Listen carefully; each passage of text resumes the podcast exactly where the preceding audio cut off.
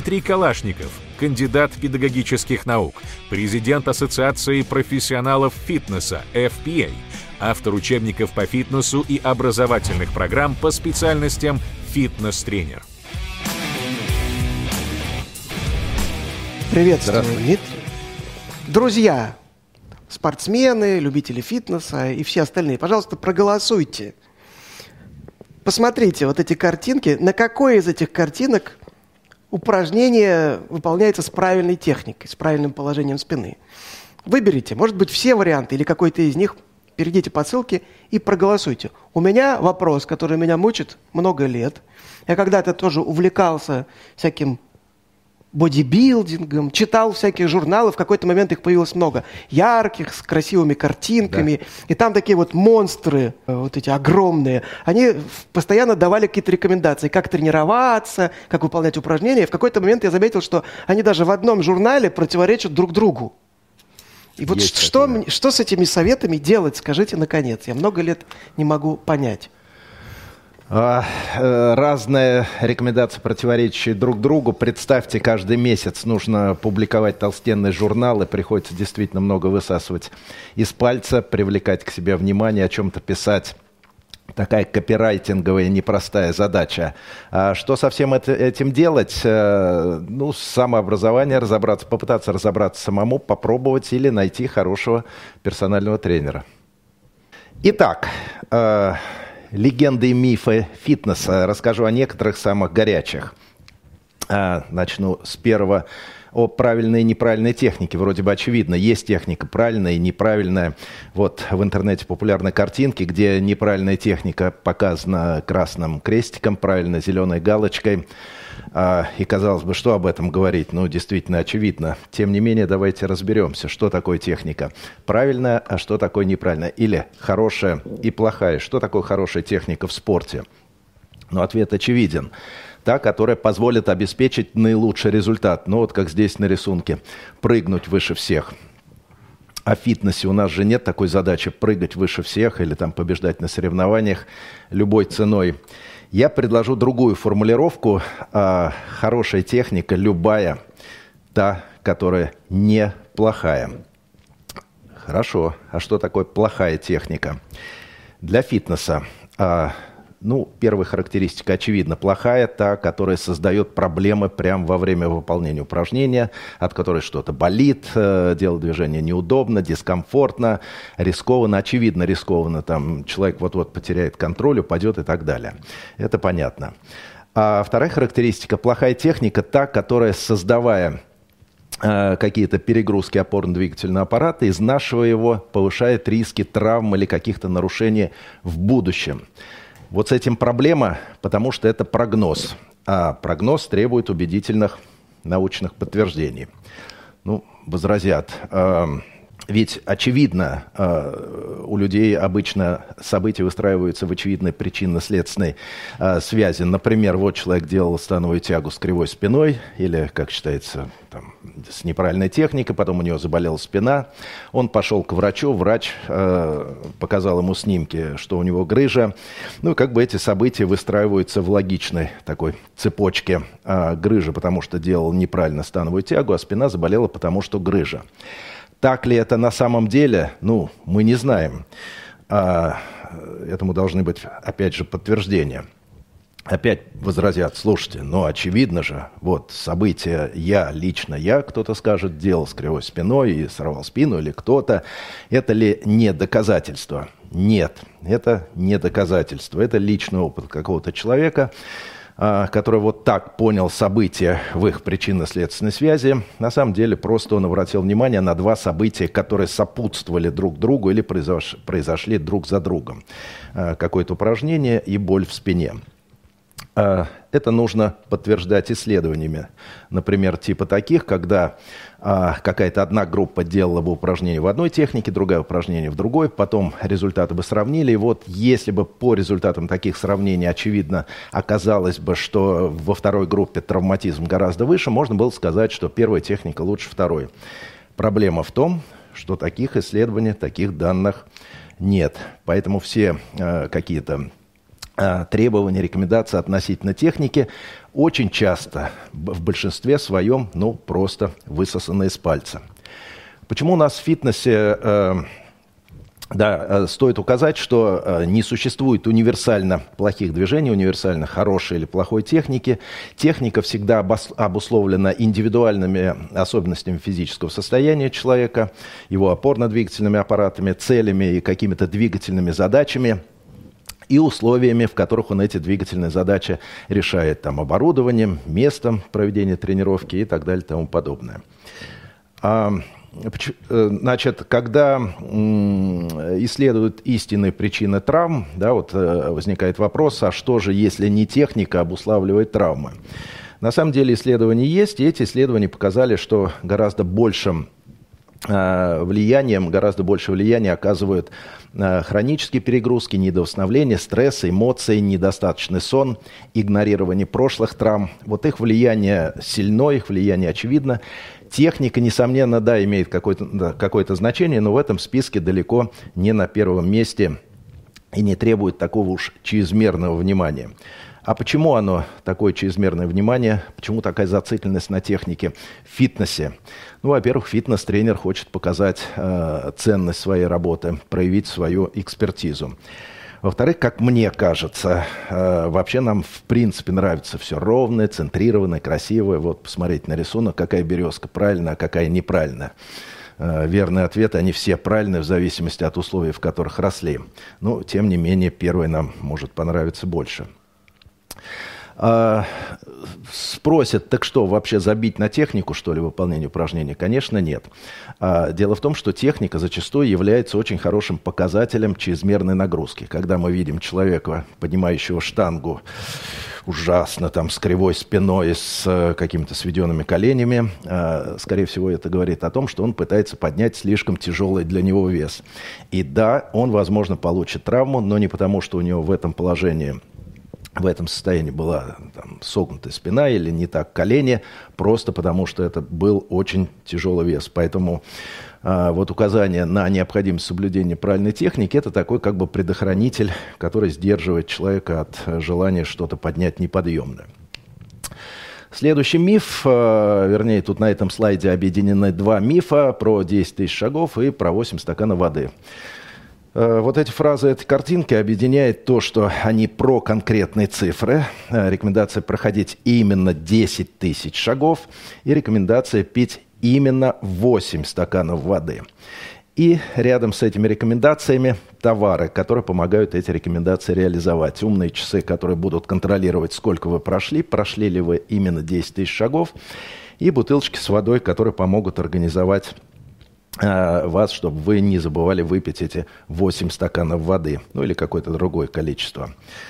А, начну с 10 тысяч шагов. Э, с одной стороны, это миф, а с другой стороны, не миф в том смысле, что да, действительно, ходить полезно, 10 тысяч шагов полезно.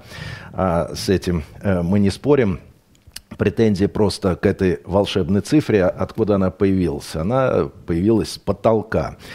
Значит, э, в 1964 году в, во время Олимпиады э, в Токио вся Япония стала сходить с ума по спорту. Спорт стал очень модным, популярным. И вот на волне этого хайпа вот эта организация, я боюсь, там смогу ли я правильно прочитать, Ямаса Токей Кайки, значит, выбросил на рынок уникальный продукт 10 тысяч шагометр. То есть не просто шагометр, а шагомер, который, значит, э, считает вот эти 10 тысяч шагов, э, определяет. Э, гениальный маркетинговый ход – Значит, в средствах массовой информации была прокачана тема действительно о необходимости прохождения 10 тысяч шагов и удобный для контроля девайс. А что на самом деле по поводу количества шагов или времени тренировок, что э, рекомендует наука? Ну, в отношении разных воздействий на человеческий организм есть такая зависимость доза-эффект. Выглядит вот так. А, она хорошо знакома и работает в отношении там, лекарств, спиртосодержащих напитков, не знаю, физических нагрузок, а, когда а, слишком маленькая доза дает маленький эффект, если доза будет больше, уже лучше.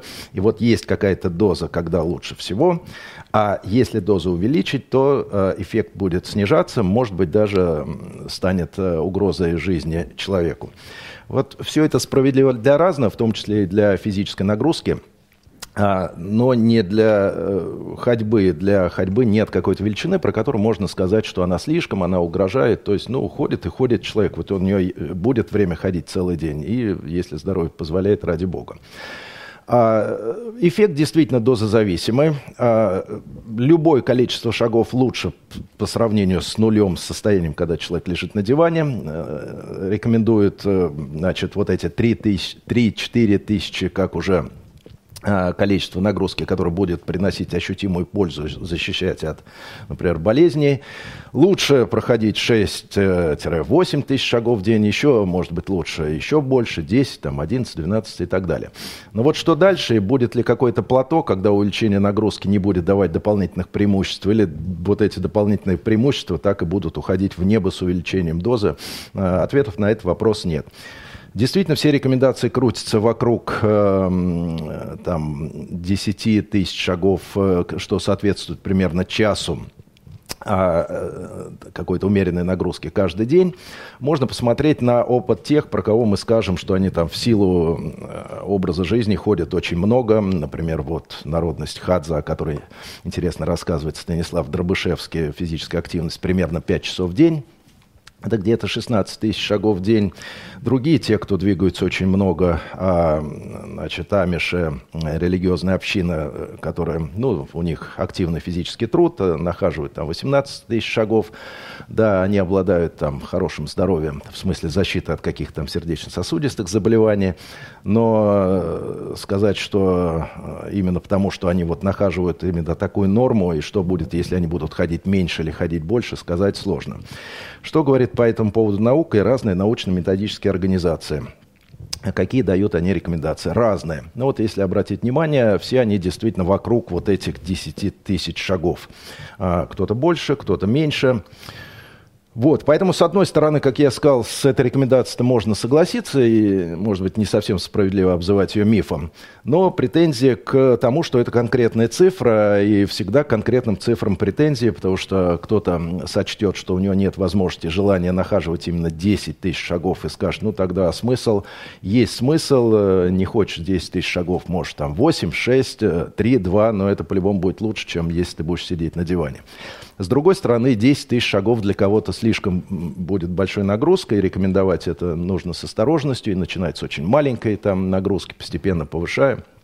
Вот это такая претензия к универсальности. С другой стороны, для кого-то это удобно. Вот есть какая-то красивая круглая цифра, 10 тысяч. Вот человек поставит, поставил себе цель, контролирует, там смотрит на умные часы, мотивируется, это ему интересно и просто для реализации. А мифов про воду, вообще их очень много, вот лишь некоторые а, из большого-большого списка, я их касаться не буду, все это мифы, э, все это как бы рекомендации высосаны из пальца, я про 8 стаканов воды в день. Вот если претензии к рекомендации ходить 10 тысяч шагов-то нет никаких, действительно это приносит пользу, то претензия к необходимости контролировать какую-то норму воды Э, существует, потому что такой необходимости контроля-то и нет. Э, за Э, этим э, будет прекрасно следить наша система контроля э, жажды. Вообще вот эта вот рекомендация пить воду, пить часто, носить с собой воду, выпивать какое-то количество, она очень популярна. Если посмотреть на фотографии студентов вот здесь на слайде, можно заметить, что, ну, наверное, у половины или больше на столе бутылочки воды. Сейчас вот, если я посмотрю, да, и здесь я вижу в аудитории многих бутылочки воды. Э, вот, и это входит в привычку. Если человек, кстати, забудет с собой взять бутылочку воды, он будет испытывать какую-то тревожность. Вот у меня на столе бутылочка воды, и многие откручивают там крышечку, делают глоток, глоток другой, не потому что они испытывают жажду, потому что по привычке. Кстати, если бы я увидел такую картину в моей молодости, когда этого всего не было, ну, я был бы уверен, что это студен... у этой студенческой группы вчера была хорошая вечеринка, и сегодня все с дикого бодуна. Вот. Но сейчас это в порядке вещей, это норма, и, и, повторюсь, даже вот у людей тревожность, если они с собой воду не взяли. На самом деле, конечно, никакой необходимости контролировать это нет. Повторюсь, за контролем нормы потребления воды прекрасно следит ощущение жажды, следит сам организм, нервная система. А регуляция голода и регуляция жажды, они работают по-другому, и регуляция жажды, ну, она не ошибается, она не допустит, чтобы мы умерли от обезвоживания или нанесли себе какие-то а, повреждения. Также абсолютно нет необходимости следить, чтобы постоянно пить, опасаясь какого-то периода, когда мы не попили. Воды в организме полно. А, во-первых, вода, связанная с э, гликогеном э, там, в составе саркоплазмы, вода, которая образуется при окислении углеводов и жиров, вода, которая всасывается из скаловых масс в толстом кишечнике. То есть то, что мы эм, час, два, три, сколько-то не попьем, единственное, просто вот э, неприятное ощущение жажды, может быть, но оно ничем не вредит. Кстати, любопытно, тогда, когда я рассказываю о воде, упоминаю слова «пить», «глоток», обязательно кто-то вот из тех, кто сидит перед монитором, значит, э, перед монитором смотрят или здесь в зрительном зале, обязательно кто-то из вас возьмет бутылочку, откроет и сделает глоточек другой. Да? Такое происходит всегда. Всегда в аудитории. Несколько человек всегда вот а, вот, поэтому опасаться, тревожиться по этому поводу не нужно. И какие к этому претензии? Можно было сказать, ну, пьет и пьет человек, а, и ради бога, от этого же нет каких-то рисков, тем более создаются рабочие места, кто-то там воду производит, бутылирует, маркетинг, логистика, вот это все.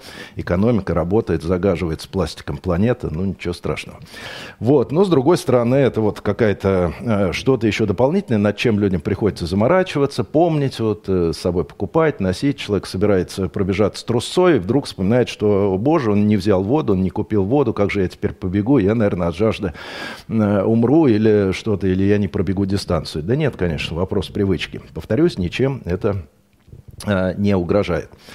Следующий миф – миф про то, что дробное питание ускоряет обмен веществ. Вообще рекомендация дробного питания, она очень популярна, она предлагается с разных сторон, как, например, средство оздоровления э, или защиты от каких-то болезней, или там улучшение там, состояния, или вот э, то, что дает преимущество для снижения веса.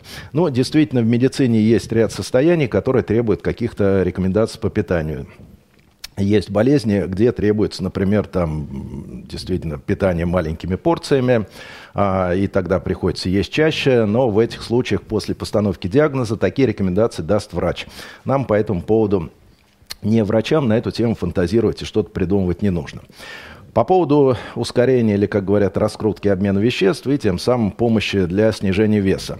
Вот эта фраза «ускоренный обмен веществ», она вообще некорректная, непонятная, но я еще об этом сейчас через минутку скажу. По поводу то, что дробное питание э, приводит к большим затратам энергии, этот миф, э, видимо, оттуда, э, видимо, появился тогда, когда узнали, что переваривание пищи, в принципе, расходует дополнительную энергию, так называемый термический эффект пищи. И отсюда сделали неправильный вывод, что если есть чаще, энергии дополнительной на переваривание будет потрачено больше. Вот. На самом деле энергии будет потрачено столько, сколько человек съел. Неважно, съел ли он эту порцию, съел ли он это количество за 6 раз маленькими порциями или за 3 раза большими. Количество потраченной энергии на переваривание этой пищи будет одинаковым.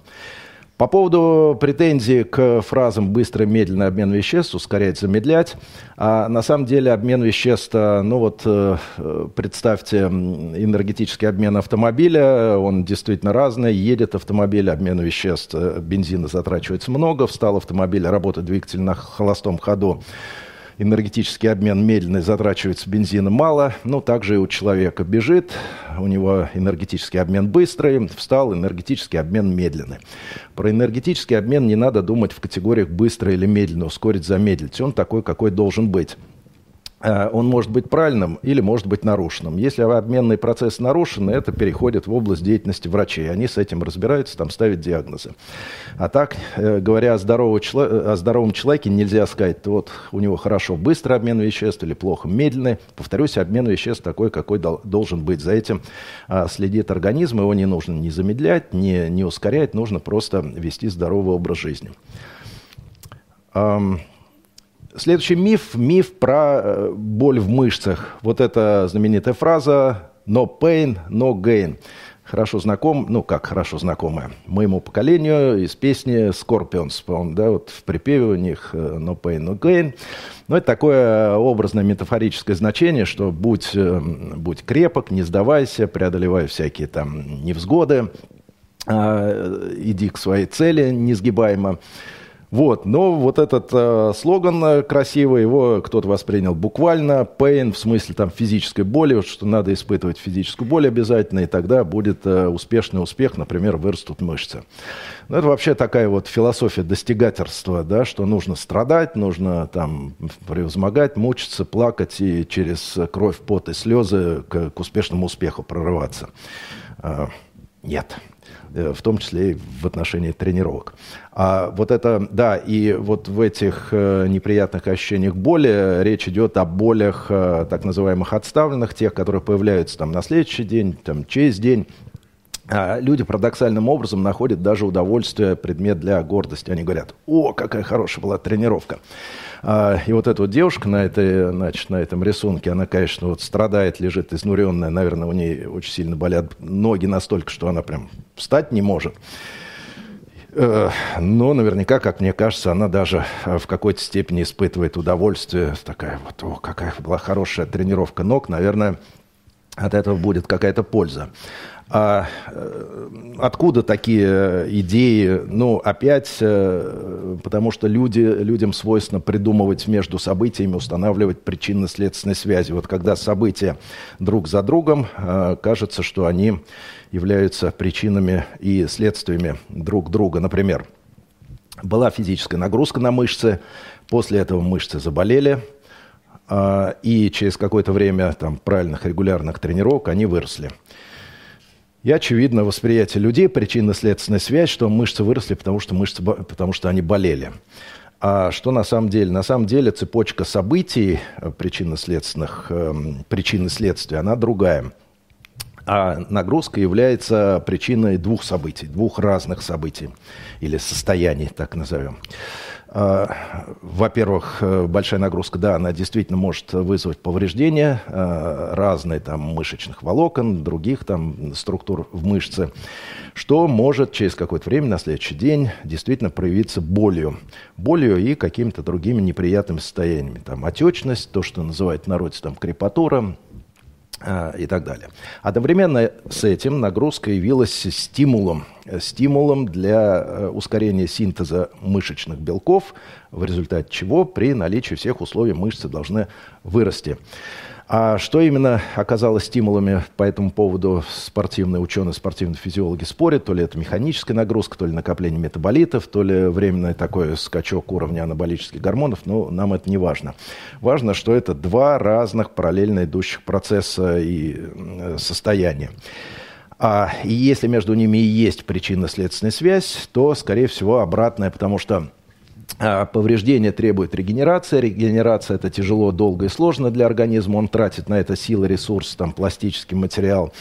А, и это занимает много времени и сил. И это скорее будет отвлекать от э, гипертрофии, от прогресса, э, конкурировать с ним, забирая силы. Вот, поэтому ориентироваться на боль не будем. Боль э, и по, именно повреждение самих волокон, скорее всего, действительно стимулами роста мышц не являются. Там очень много разных а, научных подтверждений. Тем, на самом деле, исследовано достаточно уже глубоко. Э, исследований много, ссылку я потом укажу. Тем более, что а, недавние исследования указывают, показывают, что и даже не мышечное, не повреждение не мышечных волокон являются причинами боли, а повреждение микроповреждения а, нервной системы. Это любопытно, а, дополнительный аргумент в пользу того, что нет, не надо повреждать, не надо ориентироваться на боль, мышцы растут не от этого. А, ну, тем, кому интересно, я так галопом по Европам пробежался по этому, по этим разным легендам и мифам. В каждой из них можно углубиться, почитать э, какие-то исследования, ссылки. А, некоторые из них я указал здесь, можно перейти по QR-коду посмотреть. А, вообще тема легенд и мифов в фитнесе, она неисчерпаемая, она неизбывная. И как бы с одной стороны это удручает, с другой стороны, ну, всегда есть о чем поговорить, есть о чем людей убедить. А, почему эта тема а, остается актуальной, неизбывной? Ну, наверное, потому же, что и в медицине людям все это интересно, людей привлекает все, что связано со здоровьем, с внешним видом, с болезнями и состояниями и так далее и тому подобное. И людей привлекает все необычное, людей привлекает все яркое, людей привлекает то, что они способны понять, э, людей привлекает какие-то громкие заявления эффект новизны и так далее. Тем более, что многие легенды и мифы привлекают тем самым к себе внимание, э, находят выгодоприобретатели, то есть успешно монетизируются теми, кто хочет это монетизировать. Ну, с другой стороны, мы тоже, борцы с мифом, без работы не останемся. Да, это внушает да. некий оптимизм. А вот мне интересно посмотреть на результаты голосования. Как наши зрители проголосовали? Так, в итоге, смотрите. Ну, отлично. Подавляющее большинство да. за четвертый вариант. А. Вот. Ну, да, прямая да. спинка, вот, да. Да, прямая спинка, потому что, ну, у меня был такой слайд, одно из обоснований того, почему мы выбрали четвертый вариант, нам нравится все прямое.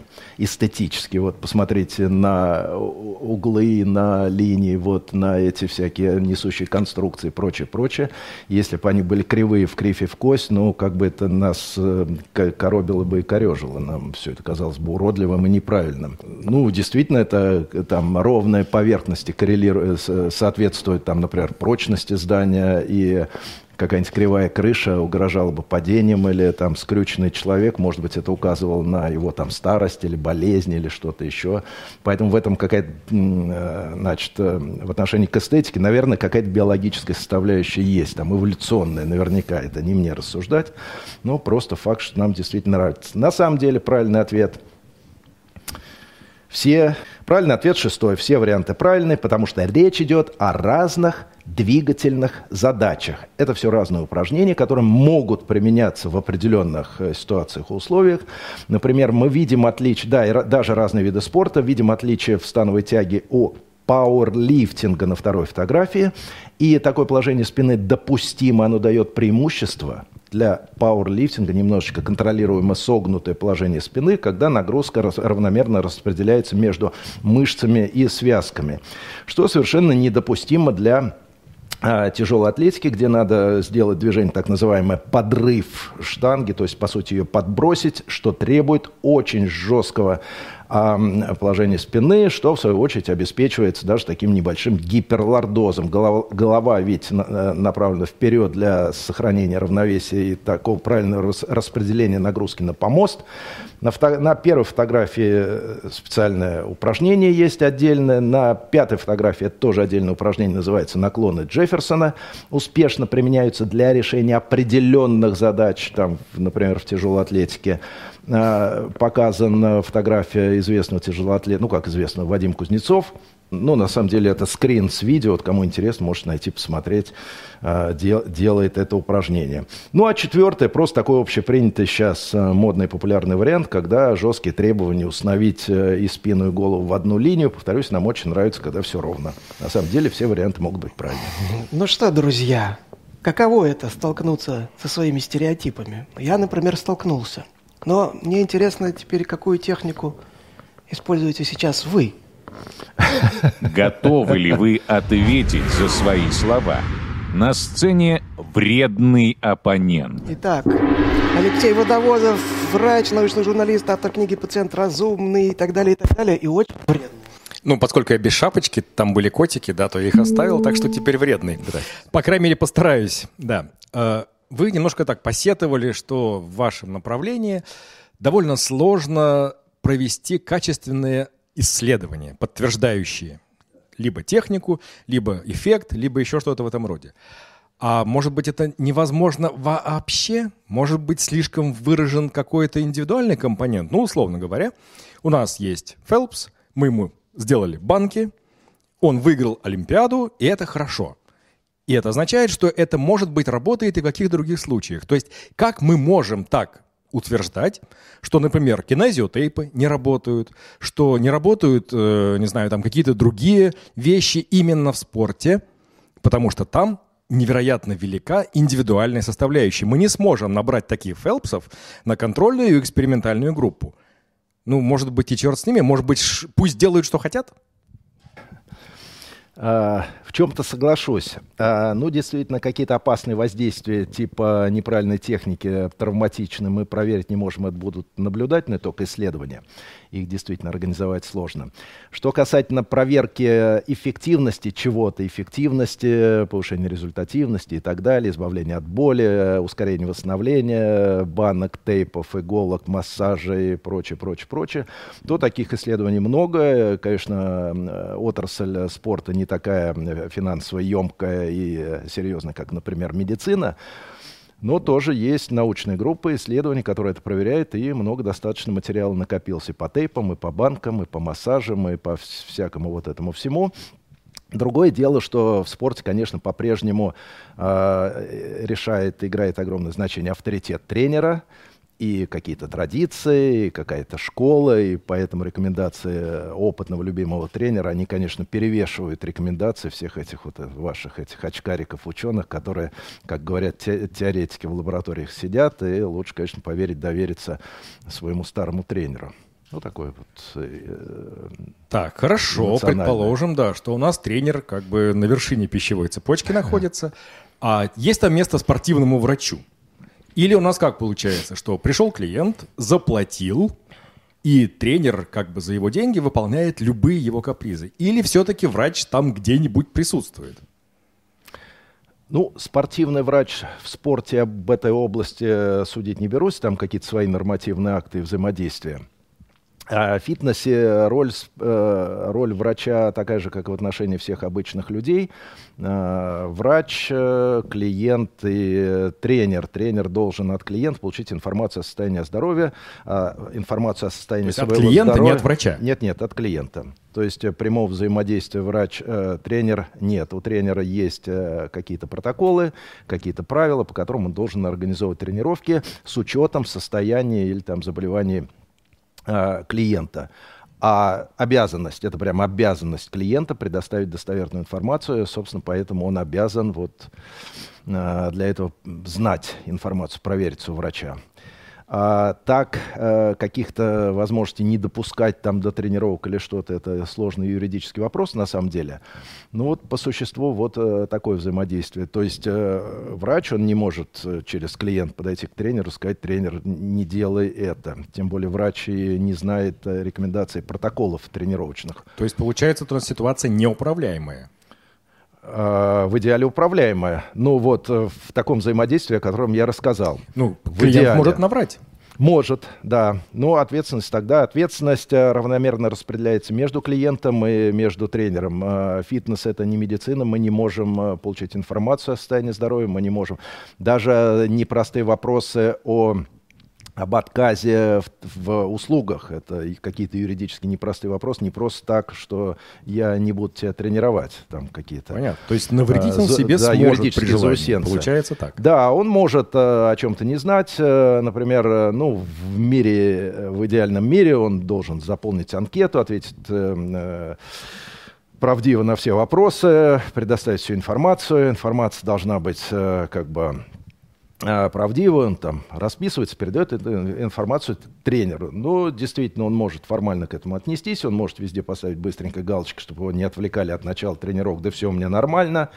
Кто-то просто не знает, у кого-то такая Страусова как бы болезнь, если я об этом не говорю, то все в порядке. Ну, разные причины того, что а, действительно клиенты не всегда, не всегда точно рассказывают тренеру о своих состояниях. Если, например, тренер молодая красивая девушка, а клиент пришел мужчина, он и вовсе будет говорить, да я, я атлет, я молодец, у меня никаких болезней нет, я штангу В общем, сплошные подниму. потенциальные опасности получаются так. Ну, э, э защита потребителя в значительной степени его ответственность тоже. Нельзя ее на кого-то вне, внешнюю перекладывать э, полностью и целиком. Ну, понятно. Конечно, хотелось бы, чтобы эта ситуация выглядела иначе, и тренер контактировал бы с врачом.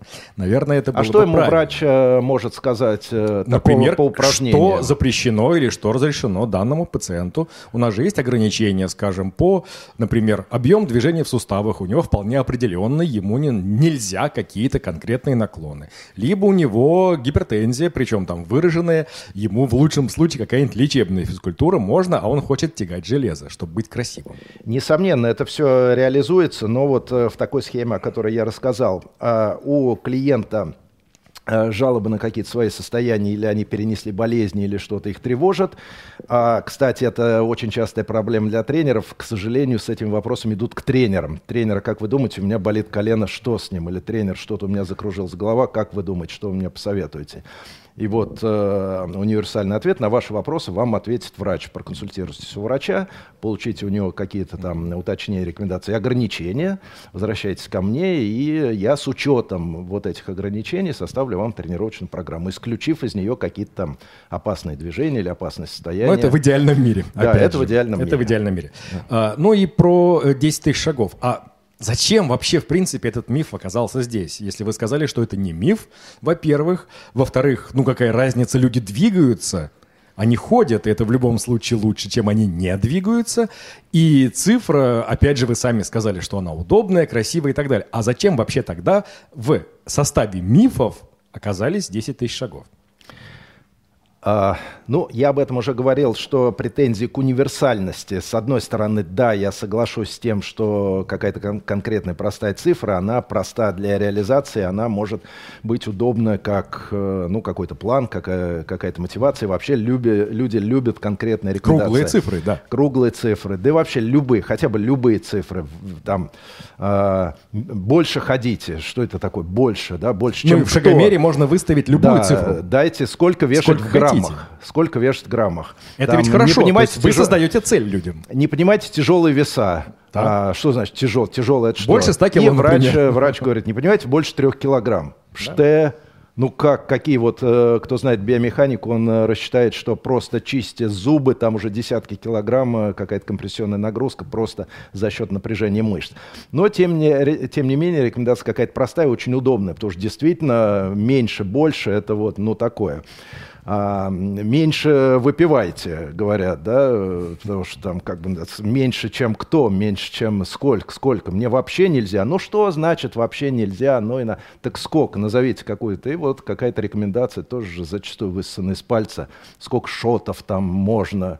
Вот. Поэтому да, от э, конкретных рекомендаций никуда не деться, но с другой стороны претензии, как я сказал, из-за вот этой как бы а, универсальности. Э, и, ну, кто-то скажет, что я вот не могу, не хочу эти 10 тысяч шагов, а вот э, у меня есть время только и желание 5 тысяч шагов. Ну, а смысл тогда, если надо 10, 5 получается, не надо, бессмысленно, я тогда вообще не буду а 8 шагов, а вот я чуть-чуть подвигаюсь. Ну, это опять вот же, тоже... как я говорю, это решается через да, настройку шагометра. Похоже, да. были рекомендации по поводу, сколько там тренироваться, и вот э, такие тоже утверждения. Там надо обязательно по часу, и надо обязательно три раза mm-hmm. в неделю, а иначе никакого толку не будет. Да нет, и одна тренировка в день, и там полчасика подвигаться, и 10 минут подвигаться, это лучше, чем лежать на диване. Двигайтесь хоть сколько-то. С одной стороны. С другой стороны, 10 тысяч тоже не всем приемлемо, потому что Конечно. бывает состояние, кому это просто нельзя. Человек прочитает, что надо, вот это вот слово «надо», оно тоже отторжение вызывает. А, а, или обязательно, может быть, не, не надо, нельзя, может быть, начать с тысячи шагов, потом две, потом там контролируя свое состояние. Поэтому, ну, такое, с одной стороны, привлекательно действительно круглая красивая цифра, с другой стороны, э, что-то в этом смущает. Ну, все-таки мифом я бы это не считал. Хорошо. Хорошо. Победили. Спасибо. В этом Спасибо. победили. Спасибо. Да. Спасибо, Алексей. Еще не вечер. Приста за самого вредного оппонента, за него стоит побороться. Давайте, друзья, пока оценим, насколько вредным был а Алексей. Была у вас практика, когда вредный оппонент побеждал э, эксперта? А что значит побеждал? Вот я вынужден был согласиться с Алексеем. Ну это это это такое бывает аргументы. часто. Я, я сдался. Часто такое бывает часто, да. Но это Э, может быть, это я договорной думал, это... матч у вас? Вот сейчас зрители более объективно оценят. Или я создал опасный прецедент. Да, да. Просто вы тем самым отнимаете очки, может быть. Вот. Так, вот сейчас будет действительно вредный, недоговорной, такой нерукопожатный, я бы даже сказал, наш зритель, который хочет, тем не менее, задать вопрос. Говорите, техника тренировок не важна. Это же полный бред! Это что же, теперь неважно, чем брать штангу, руками или зубами? Неважно, опускаете ли вы гантель не спеша или роняете ее себе на ногу. Да если у новичка постоянно не стоять над душой, контролируя каждый чих, вы представляете, что он может с собой сделать? А, техника важна. Рекомендация по технике, но без фанатизма. А, лучше, конечно, не запутывать, не запугивать и не заваливать, не заваливать людей э, горой каких-то ненужных лишних рекомендаций. А, на самом деле фитнес это просто. Угу. Спасибо. Вопрос теперь задает вам Юлия Карпова. Почему сразу после занятий спортом совсем не хочется есть? Это, скорее всего, если нагрузка была очень тяжелая или достаточно тяжелая, Э, как в состоянии стресса, сражайся или беги, организм меняет свою физиологию так, чтобы сделать максимально эффективным именно сражение или бегство от хищника, отключая какие-то а, другие функции, например, пищеварение. Кстати, любопытный факт, что Э, в состоянии волнения, предстартового волнения, стрессового волнения, желудок даже может испытывать позыв к опорожнению. Такой вот есть медвежья болезнь у спортсменов, когда они очень волнуются перед выходом, например, на помост, э, крутят э, в животе и вот такое. Ну, видимо, это как-то помогало, наверное, убежать. Ну, вот так что на время нагрузки, например, пищеварительная система, она работать перестает. Вот, и э, может по инерции какое-то время и не включиться после прекращения нагрузки. Кто помнит немножечко школьный курс физиологии, помнит э, симпатическая, парасимпатическая система. Симпатическая сражайся или беги, парасимпатическая отдыхай и расслабляйся и питайся. Вот по инерции слишком активно, долго активно остается. Симпатическая, кстати, из-за этого не только не хочется есть, а может быть и какое-то перевозбуждение остается. Люди иногда жалуются, что им плохо спится, если вечерняя тренировка.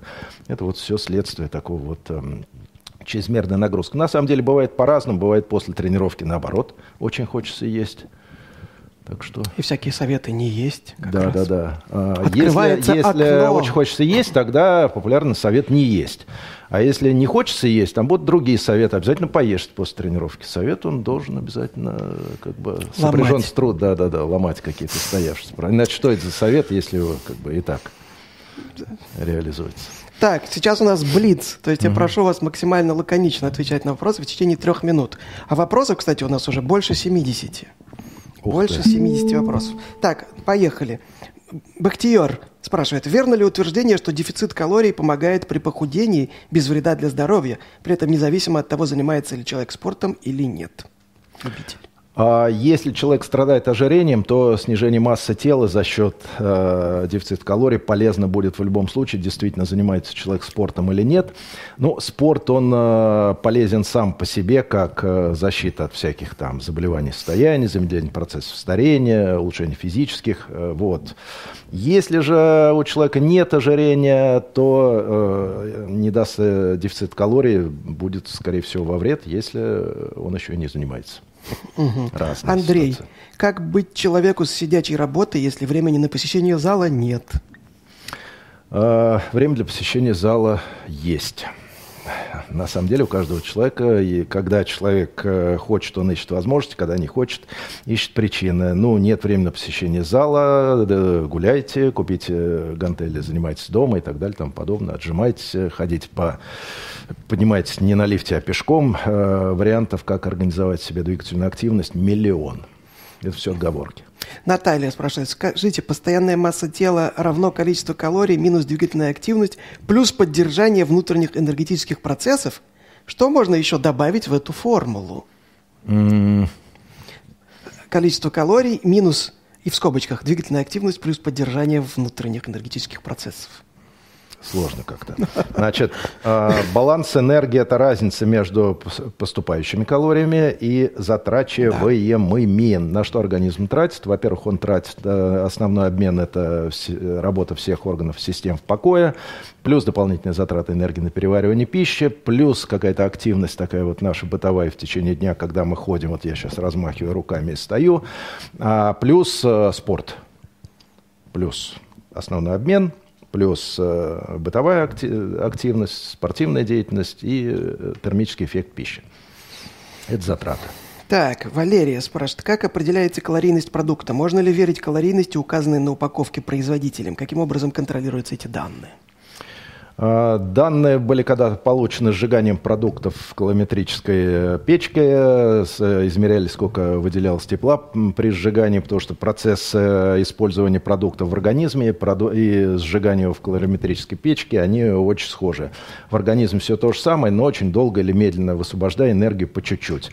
Вот. Но те данные, которые были получены, вот эти 4 килокалории в углеводах, э, в белках и 9 а в жирах они не совсем точны на самом деле, потому что а, хоть и похожие процессы сгорания в, калориметрической печке используют в нашем организме, все-таки немного отличаются. Не вся энергия... Опс. Не вся энергия используется, КПД использования разная, часть э, энергии теряется в химических связях веществ, которые выходят там мочевение и так далее.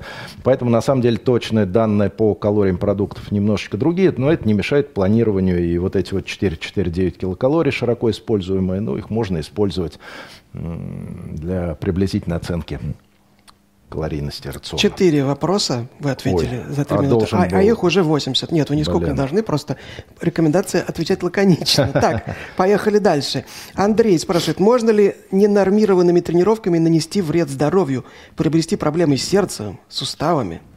Несомненно. Вот эта зависимость дозы эффекта, которую я показывал, она это как раз показывает. Меньше хуже, больше тоже хуже, еще больше совсем плохо. Ну, похоже с потреблением спиртных напитков.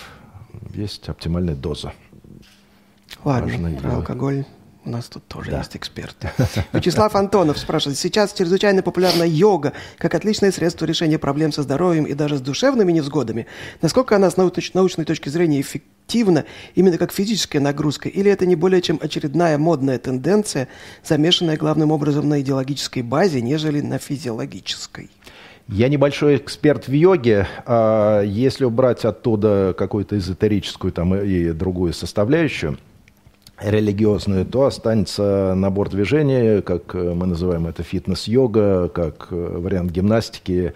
Любые движения, любая двигательная активность, она, несомненно, полезная. И, э, значит, так и говорят, что двигайтесь, э, выбирайте, ищите любые варианты, те, которые доставят вам удовольствие, они все будут полезным при соблюдении правил безопасности. Несомненно, в отношении пользы есть фавориты. А, их два, вот они на первом месте, как самое-самое полезное и для защиты здоровья, для укрепления, для развития и так далее. Это силовая тренировка и так называемое кардио аэробная. Вот. Все остальные уступают по эффективности, потому что ну, или недостаточно обследованная, или недостаточно там, как бы, вариативность движения, или трудно дозировать, или еще, еще что-то. Но, в принципе, любая двигательная активность полезна.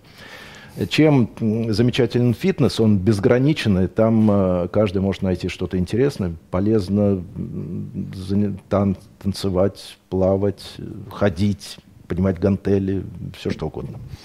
Так, хорошо, спасибо, утешили. Значит, Дмитрий Решетников спрашивает, а что вы можете сказать про кроссфит? Посмотришь ролики, чего народ творит. Там же сплошная травмоопасность. А, ну, несправедливое обвинение каких-то видов спорта, видов двигательной активности, упражнений или положения тела, о чем я сегодня рассказывал, в бедах, в травмах и, и в болях. На самом деле э, много всяких условий, э, соблюдается ли правила безопасности, правильно ли дозированная нагрузка, в каком физическом состоянии. Можно одно сказать, что опасно будет все, э, любые движения, любые там виды спорта, когда э, физическое когда нагрузка не соответствует физическому состоянию готовности человека эту нагрузку преодолеть. Наблюдая самые, казалось бы, опасные, немыслимые а, примеры движения в разных экстремальных видах спорта, там тяжелая атлетика, что-то, что поражает эмоционально, если поставить условием, что спортсмен готовился к этим движениям, к этой нагрузке, правильно, можно посчитать его готовым к ее преодолению, и тогда она для него будет безопасна. А если он не готов, тогда просто наклониться, взять с пола, вот, наклониться бутылочку воды, и я все. могу да, сорвать спину. Ну, как часто пишут, не пытайтесь повторить, это выполняется да, профессионалами. Да, да, угу. да, да. Так, следующий, Михаил Пашко. Выступающий увеличивает прибыль моих магазинов. Ко мне приходят все эти пауэрлифтеры спину лечить. Уже 15 тысяч клиентов. Спасибо вам за поддержку мифа. А, а как я помог монетизировать. Э, Но он, видимо, считает, да, да. что вот вы сейчас рассказали, что форма спины там может быть любая. Вот а, они смысле. все будут послушают да, да, вас, спину-то сломают. Я как бы да, дал карт-бланш, что делай как угодно. Да, давайте я еще акцент поставлю, э, то, что да, такой риск э, есть услышать, а значит техника вообще не важна. А, еще раз, техника э, у неподготовленных людей может служить показателем неадекватности нагрузки. У подготовленного человека кривая спина может свидетельствовать о решении, его решении какой двигательной задачи и быть приемлемым и допустимым, а у неподготовленного клиента будет маркером, показателем того, что штанга слишком тяжелая. И тогда рекомендация «держи спину прямо», с э, его, защити, э, его ограничат от желания вот эту тяжеленную штангу поднять. Он просто не поднимет ее, взять, взять, возьмет штангу полегче, это сбережет его здоровье. Вот такая будет польза от э, правильной техники. Как такой... Опосредованно. да, да, да, опосредованно. Ограничитель. Предохранитель такой. Как, угу. Предохранитель. Так, Юлия Карпова. Как часто стоит заниматься силовыми видами спорта? Через день? Можно ли каждый день? Или мышцы должны отдохнуть? Мышцы э, действительно должны отдохнуть, но смотря какая нагрузка, тоже вот такие воп- вопросы, которые ответ не имеет на самом деле. Что за человек, что за вид спорта, что за нагрузка, что за мышцы. А мышцы, ну, все свои ресурсы они восстанавливают достаточно быстро, гомеостаз они восстанавливают достаточно быстро, закисление ликвидируется достаточно быстро. Единственное, что значительная физическая нагрузка действительно может приводить к микротравматизации, вот она может растянуться на, там, на целую неделю. Это раз. Э, во-вторых, при частой нагрузке действительно на какой-то короткой дистанции можно получить преимущество, как бы часто стимулируя. Здесь можно сравнить нагрузку с нажатием на педаль газа автомобиля. Если мы хотим, чтобы автомобиль быстро двигался, и автомобиль – это прогресс наш, да, вот там рост мышц, например, то если мы будем часто нажимать на педаль газа, мы ускоримся и будем нестись стремительно. С одной стороны. С другой стороны, это может э, снизить чувствительность к нагрузке, толерантность, резистентность, и это не очень хорошо. Потом человек затормозится, вроде будет делать все, все по правилам, создавать все условия, правильно дозировать нагрузку, правильно питаться, а прогресс не будет. Например, мышцы не будут расти, он в растерянности. Поэтому иногда вот такое намеренное как бы замедление пореже бывает полезно. А такие более или менее универсальные рекомендации, более или менее универсальные для большинства – а, три тренировочных занятия в неделю, если нагрузка интенсивная, ну, так скажем, от двух до четырех. И нагрузка на каждую мышечную группу тоже от одного раза в неделю до трех раз в неделю. Для большинства это будет работать. Если нагрузка легкая, умеренная, можно чаще. Если нагрузка сверхтяжелая, можно там реже. Хорошо. Сильвия из Томска спрашивает. Один тренер по фитнесу сказал мне, что если заниматься спортом нерегулярно, а от случая к случаю, это не только не полезно, а даже вредно. Это что, получается, если нет возможности через день находить время на бассейн и штангу, лучше вообще с дивана не вставать? Да, это есть такая категория фитнес-клубах воины выходного дня. Вот они неделю ленятся или у них нет времени, э, там какое-нибудь воскресенье выходной, они приходят на целый день, и все, что они не добрали за всю неделю, они впахивают там 3-4 э, часа тренировки, потом следующую, всю следующую неделю опять болеют. Так делать не нужно, это действительно вредно. А, есть э, нормы по дозированию нагрузки на одной тренировке, неважно, сколько таких тренировок в неделю, вот положено там тебе, лично тебе, допустим, час что ты три раза в неделю, что ты там раз в неделю, вот это твой час. Не значит, что если ты пропустил три часа, ты там три часа проводишь в воскресенье. Вот. Но э, при соблюдении правильных дозировок, в принципе, любая нагрузка с любой частотой будет полезна. Пусть, ну, может не быть развития, э, это сложно называть тренировкой, как именно развитие физических качеств, но будет какая-то двигательная активность, какой-то активный досуг, это тоже хорошо. Подвигается кровь, э, подвигаются суставы, там выработается синвиальная минеральная жидкость, э, что-то такое. Ну, в любом случае, это будет лучше, чем э, лежание на диване.